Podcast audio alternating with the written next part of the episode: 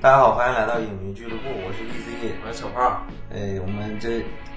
本来应该就是在这个颁奖奥斯卡颁奖之前，我们嗯，聊一下，顺便预测一下，反正七拖八拖的拖到颁奖以后了。嗯，反正得亏得亏咱俩没在那个颁奖之前录，如果要在颁奖之前，就是脸被打的啪啪响，就谁也没想到啊。完了，我们就对那个后续的慢慢再聊，然后咱们就按着那个这个获奖这个名单聊吧。嗯，首先是这个沙丘拿了一堆这个装修奖。嗯，这个就没啥可聊的，什么对最佳音效啊、最佳视觉效果、最佳艺术指导啊对，，他拿也没毛病，对，最佳配乐、啊最佳剪辑，嗯好像拿了六个吧，应该是基本上就这些。然后反正就是装修最奖佳，剪辑有点出入，我感觉，嗯，嗯，反正就装修奖吧。嗯，装修奖基本上颁就是全给他，反正后面大奖就跟他没啥事儿，对对没啥关系了，基本上。然后看一下啊，那个最佳歌曲是那个零零七的那个《No Time to Die》，嗯，这个基本上也没啥争议。啊嗯对，像那个最佳纪录片儿，这个主要是咱们也没看，啊对反正就，是咱们也看不着，反正，看不着，反正就不聊了。什么真人短片啊、动画短片这些。然后有一个可以提一下的，就是最佳戏服设计。嗯当时我在群里面预测的就是那个库伊拉嘛，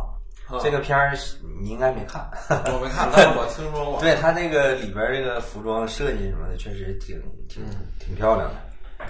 然后嗯我看那怎么感觉看有点沉睡魔咒那个感觉，对，就是有点那个效果，有点那个就是那种那种感觉啊，就是童话故事新讲的那种，嗯那就那种感觉。但是它好像是一个，就是幺零幺中狗嘛，就是怎么具体的这个一个，反正咋说呢，你？像这种戏服设计啥的，嗯，它属于服装这个艺术对、装饰艺术领域的一个那啥，对，嗯，就还是跟电影联系不是特别紧密啊。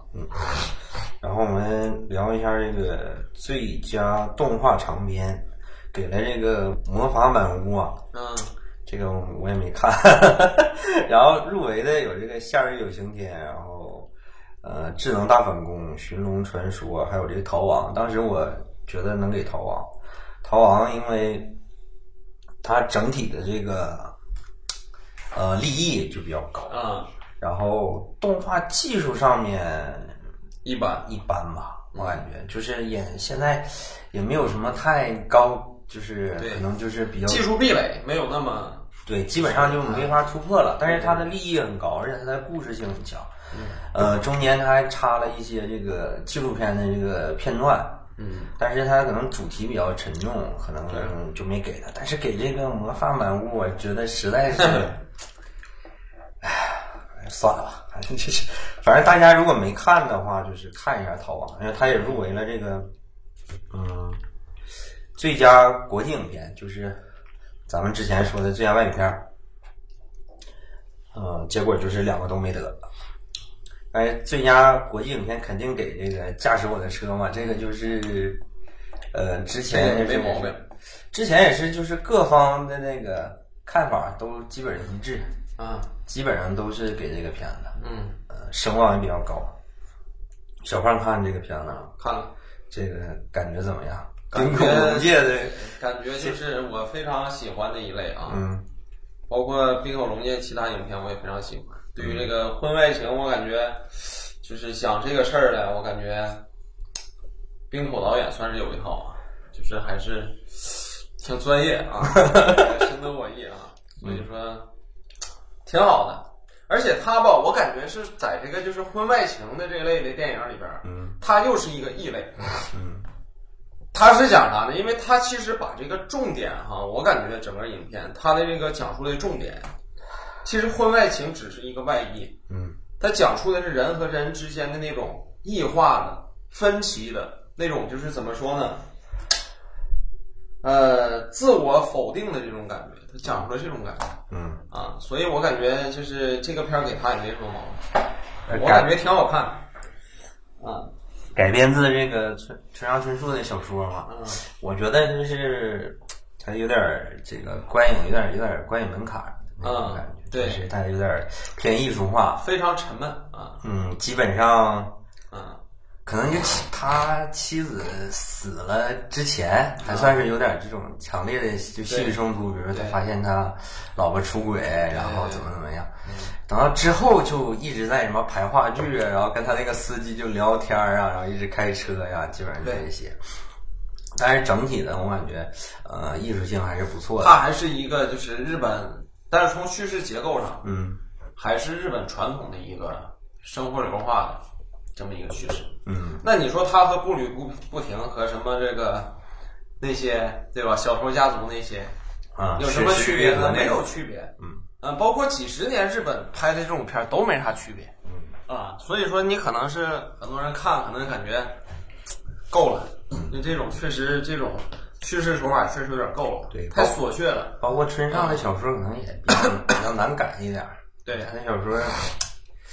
反正就是我感觉就是比较难改。你现在就是想他可能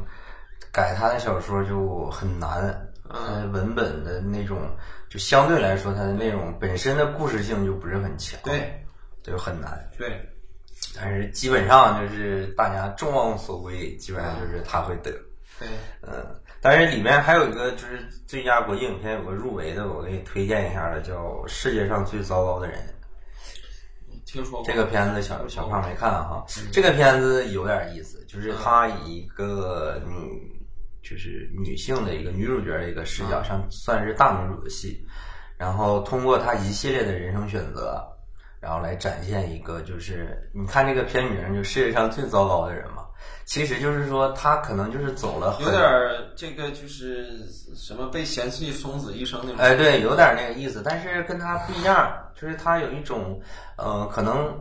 他无数次面临选择的时候，嗯他可能都选择了一个就是在当下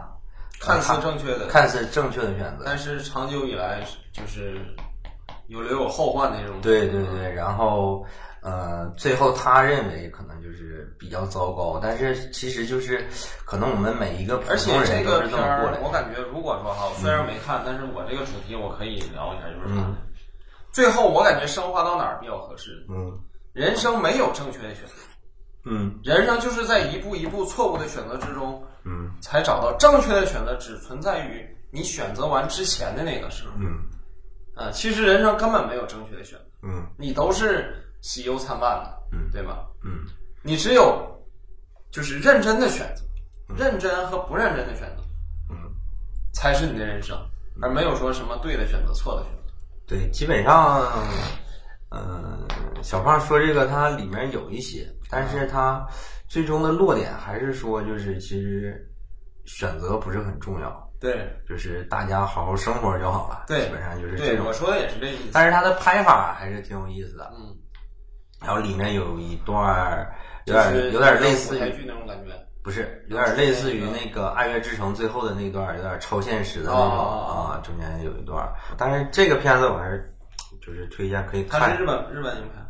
不是，他是挪威的，啊，挪威的。嗯啊，然后里面女主，哎，属于那种 就是乍看不太好看，然后越看越好看的那种的。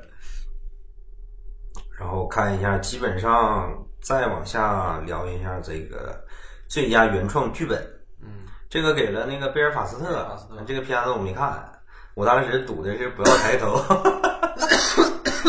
我看了贝尔法斯特。你看贝尔法斯特了？嗯，我感觉贝尔法斯特他是用一个非常优秀的题材，嗯但是我感觉哈，就是拍的挺一般的。嗯但是它因为一个非常好的一个题材，嗯为什么它也不是说拍的一般？你看它和谁比？嗯它讲童年，的讲故乡，嗯那你和故乡三部曲比，那肯定是比不过。嗯呃，你看跟谁比？你看讲一般的这种故乡题材或者是童年题材，嗯呃，那你和很多优秀大师比，你肯定是比不了。但是它和一般的影片比，它还是算是质量上乘的。嗯，原创剧本里面，嗯、不要抬头和甘草披萨，还有这个世界上最糟糕的人，还有这个国王理查德嗯理查德啊、我当时觉得我当时写的在群里面写的是这个不要抬头，哦，但是我知道肯定不会给 不要抬头。这个片子，呃，就是各种讽刺啊。但是这个贝尔法斯特，我刚才听小胖说，反正那也也还行吧，但是我我没看这个片子。然后最佳改编剧本就是《践行女孩》，入围的就是《犬之力沙丘》《暗处的女儿》和《驾驶我的车》。嗯，呃，践行女孩的部分我们留到最后再聊啊。好，里边这个暗处的女儿有点意思，嗯然后它里面有一些关于这个女性她在这个家庭生活当中的一些困境，她通过一个非常吊诡的一个故事来讲这样一种感觉。我没嗯看，，但是我觉得他表现的还是有点儿就是晦涩，可能嗯我也没有点没看懂。反正看完以后，就是我从我 get 到的信息，就是我知道他想讲的一些东西，但是我觉得他这个拍法实在是有点儿诡异的那种感觉啊、嗯然后驾驶我的车，我们刚才也聊了，沙丘就不用说了，大家就是该看的都看了，嗯，不想看的也基本上就不会看了。然后《犬之力》我们留到那个最后再聊。沙丘，我操，沙丘，妈的，我看是没啥意 思。我看完全片儿，我感觉这十分钟就可以讲完了。妈的，整了那么长，啊，然后我们聊一下最佳女配。最佳女配的话是那个《西区故事》里面的叫阿丽亚娜德德伯斯，主要是《西区故事》我看着也没什么意思，斯皮尔伯格拍的嘛。 嗯，呃，同时入围的有就是我说的《暗处的女儿》里面有一个杰西巴克利，有一个，嗯，然后《贝尔法斯特》里的那个朱迪丹奇，她演的是谁？我因为我没看过那个，他妈呗，啊、演的怎么样？我感觉没啥感觉。没啥感觉啊。可能这一片儿的这个，从故事性来讲，已经大于演员的表演。嗯嗯，嗯，其他的反正就是这个最佳女配，我是没啥感觉，谁的都行，反正我也没怎么看。 最佳男配给了那个《践行女孩》的那个特洛伊·科特索尔，他是奥斯卡历史上第一位听障人士获奖的最佳男配。他爹啊，对，就是演那个女孩她父亲的那个，我觉得他演的真的挺好的。他当本时色出演嘛。当时我在那个群里当时我看这个片儿的时候，我没有看任何关于健身的。对我也没看我也没看我就感觉他的父亲和他哥，他其实就是聋哑人。啊，嗯，我当时就是他好像是他母亲那个演员，好像也是对，也是聋哑人。我就是看的时候，这个是表演不出来的，嗯这必须得是真正的聋哑人才能。然后就是我当时在群里面压的就是，就是这个《健身女孩》的这个男演员会得最佳男配嘛。啊，其他的《犬之力》里面两位，一个就是那个男主他哥哥，一个是那个啊男主他弟弟，啊，然后一个是男主他弟弟那个那个那就里面那小男孩儿啊啊，他们两个。但是我觉得他们俩演的，主要他他弟弟那个角色的戏也不太对不太出本身没什么冲突，对不太冲突出就是然后那个小孩儿，我觉得还是有点儿，还是嫩了一点儿，就是太明显了，就是他一出场你就觉得这个小孩儿肯定有鬼的那种感觉。呃再往下看是男女主角，男女主角的话，女先先聊这个女主角吧，因为男主角的事儿比较多。女主角是那个杰西卡，那个查斯坦，嗯啊，唐雨菲的眼睛就是我们那个绰号叫劳模姐的这个女演员。当时我是颁奖之前没看，后来她得了奖了以后，我看了一下这个片子，她演的确实挺好的，而且里面她的化妆，好像这个唐雨菲的眼睛还拿了一个最最佳妆发，应该是。对，嗯，她的化妆确实就是把劳模姐画的，如果你不知道的话，可能你都就是想不到这是劳模姐演的，就是对画到已经快成为另外一个人了那种对感觉。像其他的这个平行母亲，啊还有暗处的女儿，还有这个卡列多一家，然后斯宾塞，我就除了那那个暗处的女儿，还有平行母亲，剩下那俩我都没看。嗯。嗯，《平行母亲》里面这个克鲁兹演的这个女主角还可以吧？我当时就觉得肯定不会得奖。然后我们聊一下这个最佳男主，嗯就是那个威尔·史密斯嘛，国王没啥得嘛。当时我压的是加菲的《倒数时刻》，我觉得嗯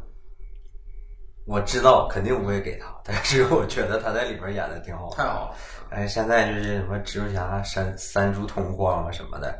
然后他的这个名气啊，名可谓名利双收，就得奖的事儿就也还可别以想了，啊，也不能什么好事儿都是你的嘛。但是我觉得他在里面演的确实挺好的，对，然后整个《倒数时刻》这个片子，我觉得拍的也挺好。挺好，然后《丹泽尔华盛顿》那个《麦克白》悲剧我没看，嗯嗯，然后卷福的那个《犬之力》，我觉得因为《犬之力》整体的它的这个导演风格比较明显，觉得他这个男主可能也差一一点，嗯。嗯，然后那个哈维尔巴登那个里里卡多一家我没看嘛，没看，这个始皇演的这个国王理查德，他能得最佳男主，我是觉得有点还玄学，就还可以吧，反正嗯就是他这个，呃，经过这个，他是从这个高峰啊，嗯，之前一直是这个不温不呃好火是吧？没有他之前嘛，就是他最开始的时候就是票房明星嘛，或者票房保障嘛，后来就下来了嘛。对然后这两年有一些回升，嗯然后演这么个片我子，感觉拿很了些个年奖没有他消息了，已经。对，演这么一个片子拿了个奖，嗯，但是花边新闻我们最后再聊。 最后呢，我们就最后聊一下这个最佳导演和最佳影片。最嗯佳导演就是简·坎皮恩那个《犬之力》嘛，啊，这个基本上就是众望所归，基本你只要看过《犬之力》，你就知道这个片子就是导演非常极致的掌控力能拍出来的。对，嗯，小胖聊一下这个片子，这个片子我看了三一半儿吧，嗯看了一半儿，嗯，然后另一半儿没看，可能是 有点沉闷，说实话。确实有点闷。嗯，完了怎么说呢？他讲的其实前我就单从前一半儿看啊，嗯但是他从这个特别闷的感觉里边儿还带着点儿那种就是怎么说呢？那种分歧感，嗯就是整个社会的这种分歧感，然后那种就是，它算是西部片儿啊，也不算西部片儿。那个豆瓣儿的分类，就是这个片子的分类就极其的无语，嗯什么西部啊，然后 LGBT 呀、啊就非常无语。你看完以后，你就知道跟这个标签儿都没关 系的那种感反觉。正我是，当然后边我没看，我就看到他那个结婚，然后那个他们搬出去，嗯，就看到那儿，也快了。嗯，后边我没这个这个片子就是像我说的，就是你看完这个片子，就是压抑，不是压抑，就是会惊呼这个导演他的掌控力。你前期所有不明白的地方啊，他最后一下就全通了，或者是比如说你看了一些简单的剧透，然后你再看这个片子，你就是观感完全不一样。他会一个非常就是那种掌控力，就是那种导演的掌控力，就是每一个画面都蕴含着大量信息的那种、那种感觉。然后又你又觉得每一个画面好像都有都很正常的过去了的那种感觉，就非常奇妙的一个片子体。验，然后这个女导演对于整体的这个片子的把控真的非常非常厉害。如果为她什么叫犬之力？啊因为那个最后它有一个山，那个山上有一个阴影，像一只那个像一只狗的那个那个样子，然后它里里边蕴含的信息就很复杂了。嗯反正你没看，我就不给你剧透了。然后就是大家如果没看的话，可以就是耐下心来好好看一下这个片子，确实非常厉害。呃，豆瓣儿的分类就大家不要太在意 这个片子，你看完以后就觉得，哦，原来是这样的，就是这种感觉。呃，跟那个豆瓣儿那个分类就基本没有没有什么关系，我也不知道他为什么会就是那么他那个妻子极力融入那个家庭，嗯，然后他的哥哥特别排斥，特别抗拒，对，然后最后你就知道他为什么这么抗拒啊？就是有故事对对对对，啊，嗯，然后这都这都不是他的重点，重点是最后那一下，然后你就突然明白，哦，原来是这样的那种。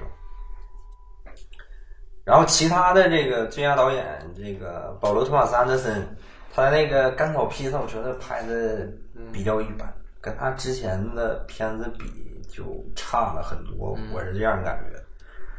是嗯，然后贝尔法斯特的那个导演，完了我没看嘛，啊，戏剧故事的斯皮尔伯格就基本上没有人会认为他会得奖。这个片子拍的，他好像是一个五十年代的一个音乐剧改过来的，就是这个故事简直乏善可陈。嗯，然后是冰火龙界的驾驶我的车，大家都觉得冰火龙界肯定就给那个最佳国际影片了嘛。嗯，所以说这个犬之力这个女导演基本上就是没啥悬念，最大的悬念就在那个最佳影片上面，谁也没想到，嗯，就是《间谍女孩》能得奖，嗯，谁都我估计应该大部分的影迷都没有想到，但是在颁奖的前一天还是前两天，啊我刷微博的时候有一个大 V 啊就说《间谍女孩》会得奖，啊但是他也没说理由。嗯但是他说《间谍女孩》一定会得奖，谁也没想到。当时我就说这怎么可能给这个片子呢？就这十部片子，就是 我觉得给哪个都行， 也不能给他，就是这种感觉，你明白吗？我当时压肯定给《全职力》，我觉得这个片子拍的确实很好，但是最后就给了《间谍女孩》。嗯这个当时我在那个群，在那个朋友圈里面发，我也是说这个，因为它是苹果那个苹果的那个视频网站啊出的片子，传说公关费很贵呀、就是公关奥斯卡花了很多钱。这个你片还初次出现苹果手机的这 个，这个片子就是你不能说它拍的有多不好，但是你就觉得它体量太小了，就对这点事儿。我挡。然后就能得最佳影片，就觉得。哎小胖也说一下吧，我酝酿一下情绪。反正我觉得他拍的其实还不错。嗯，就是像你说的，像最佳影片这个奖呢，我感觉就是各方面他做到一个均衡，嗯他要考虑这种大众化，感觉是不是这样？就是他一定要考虑就是，呃，大多数观众的这种口味嘛。嗯那他很多方面确实比较能打动人啊，嗯但是反正我是没哭， 因为这种题材看太多了。嗯就是是确实是没有看过，但是总体来说就是还算比较流畅啊，整个故事嗯啊，感觉就是挺平常的一个片子，反正我是打了四星，嗯，就是它就是很流畅嘛。对然后它是一个翻拍的片子嘛，啊，原版连最佳影片、最最佳外语片入围都没入围，哦然后翻拍得了最佳影片。嗯你就觉得挺神奇的。但是这个片子就是，我还是那句话，就是这个片子不是说拍的多多差，就没有亮点，就是觉得它不足平淡以当最佳影片的那种感觉。对，后来那个网上都说这是苹果的公关的结果，然然后可能也，他这届的主题可能就是像小胖刚才说的，就是说想选出一部这种稍微偏合家欢一点儿的，稍微大众化一点儿的。毕竟你像《犬之力》这种的，可能稍微有一些门槛儿。嗯嗯，可能他们在评选就有这种倾向，然后挑来挑去，挑成这个这个片子了。嗯嗯，关于这个奥斯卡的这部分，基本上就是这样。 然后我们聊几个花边新闻啊。第一个是那个，始皇，先聊始皇的部分吗？哎先先先先聊一下那个有几先聊个小的对，有几个致敬的环节。第一个是《教父五十年》，嗯然后在那个奥斯卡上面请的那个导演弗朗西斯科波拉，然后两位演员罗特·德尼罗和阿尔帕西诺嗯出来也是全场起立欢呼，嗯《教父五十年》非常经典的一个片子。然后近期会在流媒体上一个那个关于这个《教父》诞生过程的这个台前幕后的一个美剧，哦叫《参与其中》。哦啊，喜欢教父的可以就关注一下这个。第二个是这个低俗小说剧组剧组的这个重聚，嗯塞缪尔·杰克逊也拿了这个终身成就奖嘛。嗯然后那个那个谁，有那个约翰·特罗沃尔塔，还有那个女主乌玛·瑟曼，他们三个重聚。然后那个乌玛·瑟曼还跟那个呃约翰·特罗沃尔塔跳了一段那个在低俗小说里面他俩跳的那个舞。啊又呃重新聚了一下。嗯、再有一个就是他有一个那个致敬那个就是去世演员的那个环节，啊，当时之前在那个呃典礼开始之前，还有人说会不会有呃达叔嗯和欧梦达，但是没有。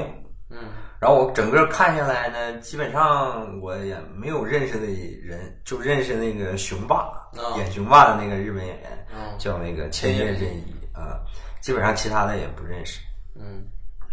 达叔可能还是不够，可能他也因为那个，你仔细看他这个演雄霸这个演员，他的那段儿是好像是杀死比尔的那一段儿吧，嗯，就是说对，他还是说就是达叔还是没有在好莱坞没有在好莱坞入境过，或者是演过，呃，影响这个西方的他们这些对对对，电影的这个片子，可能对是，嗯嗯，其他的就没有了。然后就是最轰动的一个事儿，就是死亡动手的这个事儿。然后我当时在看直播的时候，我以为他并没有打到那个人。嗯这个事儿是这样一个事儿，就是啊，你当时是看了直播的，对，然后就是说有一个脱口秀的演员还是主持人，然后他上来调侃了一下所有这个，说那主持人才十几岁，不不不不不，没有不可能，他应该得有三十多了吧？啊，嗯，然后他就调侃了一下这个威尔史是他媳妇儿的这个头发，他媳妇儿是呃，网上说是有人说是癌症，有人说是呃内分泌系统有问题导致了脱好像发是有，点病对，他是因为生病导致的脱发。啊，然后他调侃了一句，那个那句话翻译成中文的意思就是说，你这个剃光头的发型可以去演这个《魔鬼女大兵》这个电影了，因为那里边女主角造型就是一个光头的造型。嗯然后威尔史密斯就上去了，然后就给了他一下，因为当时直播的那个镜头的角度吧，他给到那个感觉就好像是那种空打了一下，啊，就是那种感觉，没就我我以为他并没有实际的打到那个人，就是比如说他就做了一在个网上看那个是拿手机拍，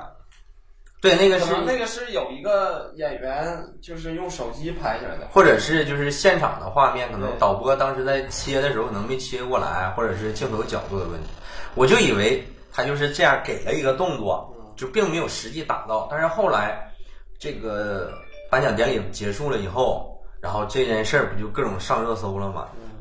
然后各个角度的这个图像都出来了，确实打到了这个那个麦声，嗯你就听见麦里面都砰一声的那对种，他肯定是打到了。然后当时我看完这个典礼的时候，当时我看到这件事儿的时候，我觉得，哎呀，这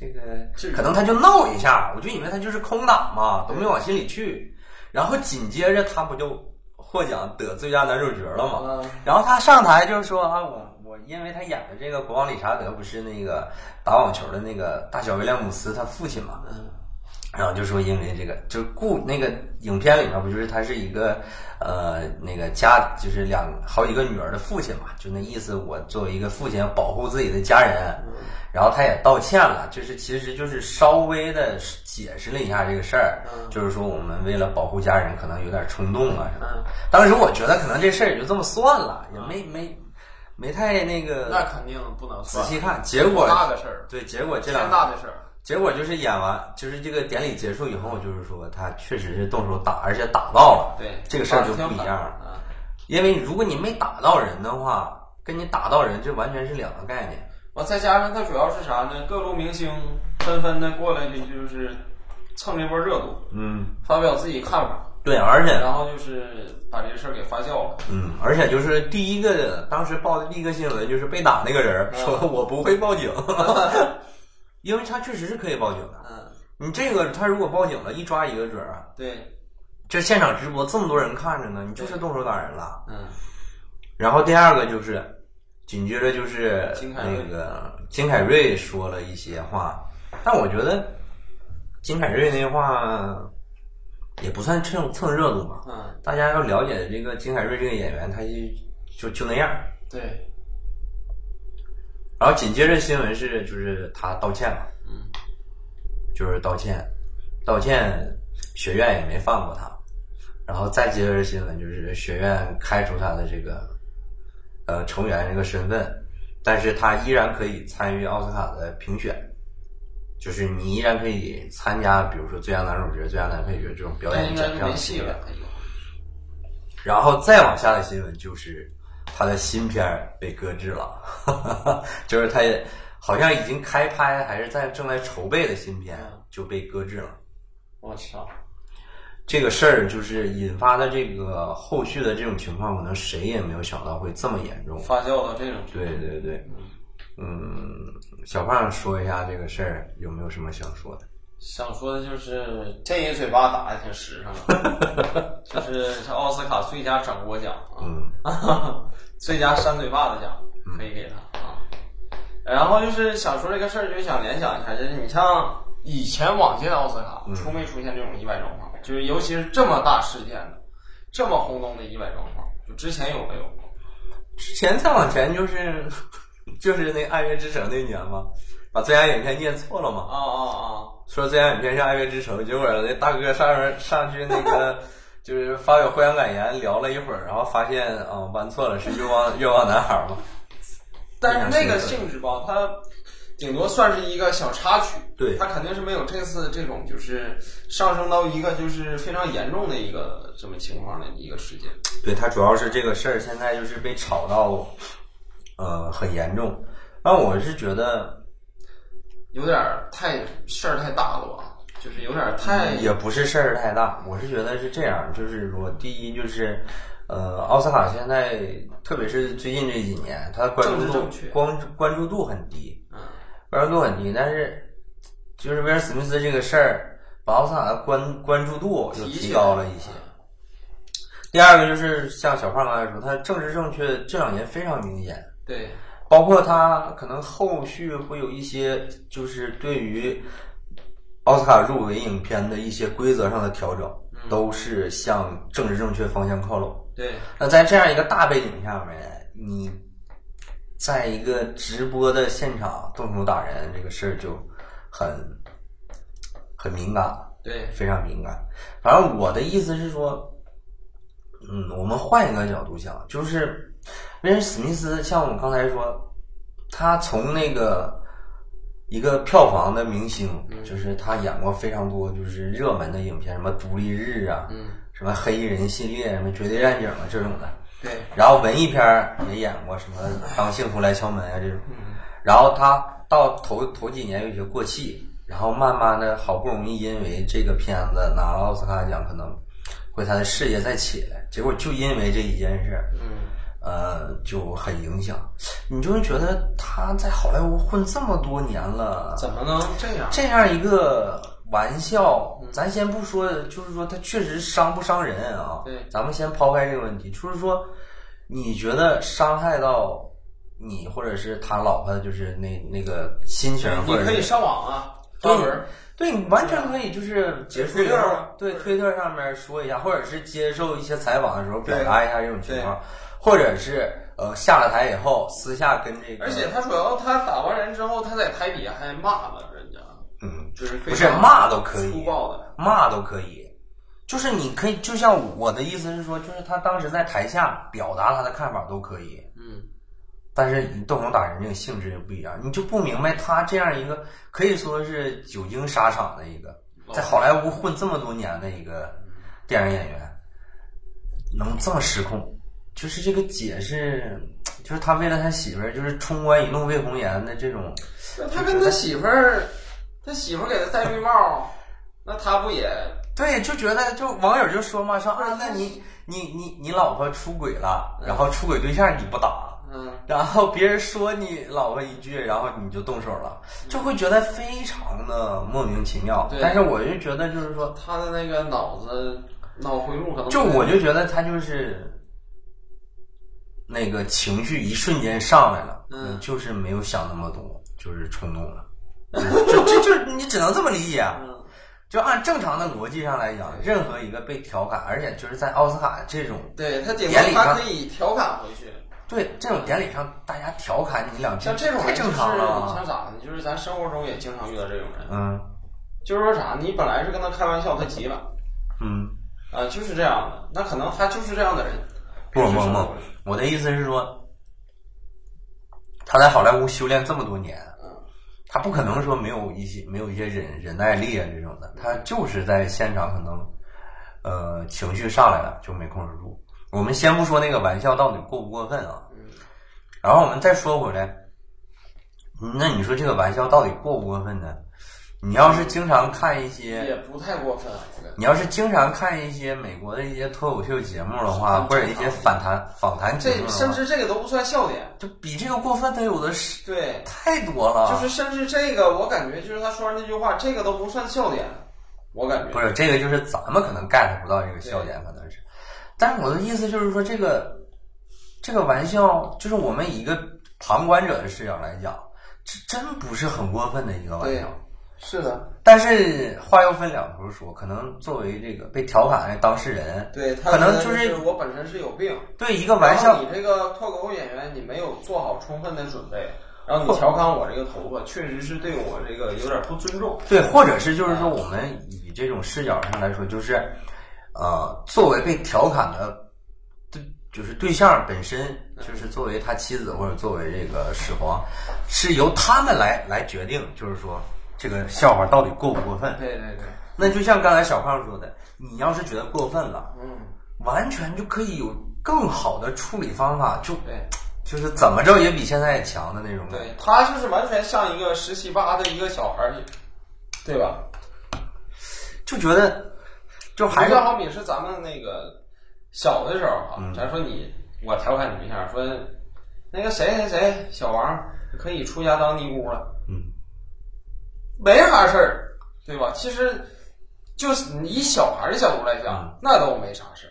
知道吗？更何况他作为一个就是说四五十的这么一个对，所以说成年人，就这件事儿就啊没有办很离法谱，没有办法理解。很离谱。然后就是你如果就是被作为这个被调侃的对象，如果嗯你你觉得你被冒犯到了，觉得这个玩笑不合适，也是可以的，完全没有问题。嗯就是大家就是将心比心嘛，对就可能这事儿没没落到你身上，你觉得无所谓，那可能他觉得这个过分了。但是我的意思是说，你完全可以有就你更好觉得的不，行，不为什是么？你完全可以有更好的解决方法。就是你觉得过分不行，嗯，因为那个在场吧，你要照顾所有人的脸。还有一个，还有一个深层问题是啥呢？你像很多参加奥斯卡的人，嗯，那是作为一个电影的一个殿堂，嗯，他可能一辈子就来这一 回，对不对？摊上这事儿了，人家真是哎，我给我几个镜头，嗯我来参加这个，我容光焕发一下，被你抢镜了，嗯是不是？那你说这个事儿对，可能学院方面也觉得他不够尊重，不够尊重，对，不不尊重这个奖项，嗯不尊重这个参加这个奥斯卡其他的嗯评选的人啊，所以说就是将来可能威尔史密斯他的这个废废了，职业生涯就很也不会废废吧，就是会很凉了很难很难，因为就是比如说就会有很多就变奔种就奔着得奖去的片子，嗯可能之前会找你，那嗯你一出现这个事儿，那就觉得我还是不要用你了，还是不要找你，因为演员相对来说还是比较被动嘛，就是说可能哎，考量到这个方面，可能就不会找你了，资源可能就不会向你靠拢了。对，就最最明显的一句话，就是就是这样一回事儿。嗯嗯、包括其他的人，可能其他的演员，就有些演员可能会觉得，比如说你这么冲动，对我不要跟你合作。对，就比如说啊，可能这个片方觉得我用这个威尔史密斯没问题，那你不可能一个电影就你自己一个人演完嘛？对嗯，你要选一些那个搭档的演员，那可能人家演员就不会对，嗯和你一起去拍这样一个片子，就很难了，很可惜。我是觉得，整整三水发谁受 得了？我是觉得他本来就是说，可能因为这个拿奖啊，他事业再回春一下。嗯，因为他确实是有演技的，而且也挺挺努力的一个演员。但出了这个事儿，现在就很伤感了。嗯，这个事儿就很伤感了。行，我们就是关于奥斯卡的部分就聊这么多吧。哦，然后我们呃第二部分聊一下这个三月份最重最重点的两个影片，嗯，一个蜘蛛侠，一个蝙蝠侠，小胖都没看是吧？都没看，嗯这个本来没有时间看。本来我应该找你录录一录一期节目，但是就是我知道你对这个超英题材不感兴趣嘛，嗯，所以我就简简单说一下这两个片子。蜘蛛侠呢，就是因为我们三月份终于可以看见了，因为没三三个同框，对没在国内上映嘛。嗯，这个片子我看完当天看完以后非常兴奋，非常兴奋，然后发了个朋友圈，嗯发完就后悔了， 但是也也也不能说后悔了，就是说我当时发的一些东西就是比较情绪化一点，就是呃冷静，现在冷静下来看这个片子，你从哪个角度看？我当时发的就是从一个呃蜘蛛侠的一个粉丝的一个心态，就是从老版的那个。嗯那个托比马奎尔演的那个那个版，嗯然后一路看看加菲这版，然后到现在荷兰弟这版，十多年，快二十年了，这种感觉。嗯，然后你能看见这三个人站在一起的那个画面，就这个片子就完美了，啊，就基本他上是因为什么站在一起？多元宇宙嘛。 哦，漫漫威不就这种这种多元宇宙嘛，就从其他的平行宇宙穿越过来的。哦，你要从这从我这个角度上来讲，这片子就是完美的，就是你能看见有生之年，你还能看见托比马奎尔出现，嗯穿着那个蜘蛛侠的衣服，就值了，就值了。嗯如果你一路看下来，像我这样，像我这种的，就一路看下来的话，他蜘蛛侠宇宙是托比马奎尔三部，对，然后加菲两部，加菲两部，然后荷兰弟荷兰弟三部，三就部是作为主角是三部哦，但是他还参与了那个美队三，然嗯后复联三、复联四嘛。，对，一共是六部嘛，就是有他出现的。那整个就是，如果从一个老的蜘蛛粉儿的这种角度来讲，就这个片儿就完美了。嗯如果你从一个就是漫威的一个影迷的角度上来讲嗯，这个片子就不及格。嗯把奇异博士还有这个蜘蛛侠，就荷兰弟版这个蜘蛛侠的人设，啊就是降至到一定程度了。然后你前面所有的就是漫威电影铺垫的都全白铺了。嗯就觉得这这这什么东西，就是这种感觉。然后你要是从一个纯路人粉的角度再看的话，这个片子就一般了，就是一个合格的爆米花电影。嗯嗯，然后他这个蜘蛛侠这个版权就比较复杂了，因为他当年这几个经一手，对几经易手，他漫威不就漫威在蜘蛛侠之前不都已经呃没什么实力了嘛，在那个钢铁侠之把这个卖前了，对钢铁侠之前，把蜘蛛侠这个，然后他就把蜘蛛侠这个大热的 IP 给卖了。嗯这个版权就到这个索尼的手里。嗯当时他签的不是单纯的，就是说，哎，把这个 IP 卖掉的那种，不是那种，是说，如果索尼在五年之内不拍蜘蛛侠相关的电影，那这个 IP 这个形象就自动回到漫威的手里了。嗯所以当时索尼